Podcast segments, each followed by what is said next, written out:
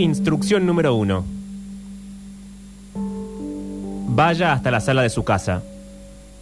Déjese caer en el sillón. Él va a llegar poco después. Mire por la ventana como si intentara que él se diera cuenta de que usted es el pararrayos de la melancolía de todo el universo. Él va a preguntar, ¿qué pasa? Piense que todo lo que me gusta de vos ha desaparecido. Pero diga nada. ¿Por? Él va a decir, estás pensativa. Sienta que la garganta se le cierra como si un puño intentara atravesarle la tráquea.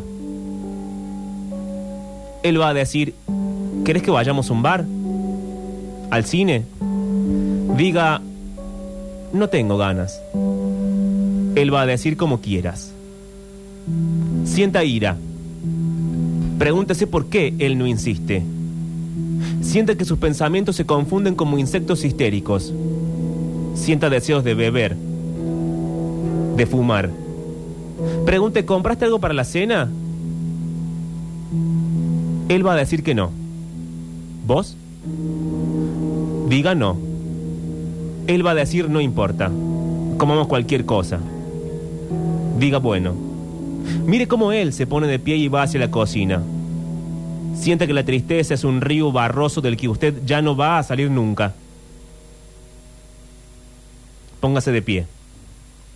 Camínese a la cocina. Él va a estar mirando el diario. Siente que su vida es perfecta. Estupendo trabajo, casi impecable. Pero que cualquiera tiene una vida mejor que la suya. Sienta una rabia seca. Piense, quiero abrirme un hoyo en la mano. Piense, él no se daría cuenta. Quiera sangrar profusamente. Diga, ¿querés vino? Escuche cómo él dice no. Gracias. Abra un cajón y al cerrarlo, empújelo con fuerza excesiva. Vea cómo él levanta la cabeza. Diga con furia, como si fuera un canto guerrero, yo sí. Abra una botella.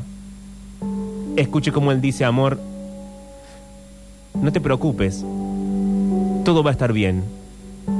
Sienta que los ojos le queman. Pregúntese, ¿esto que siento es odio?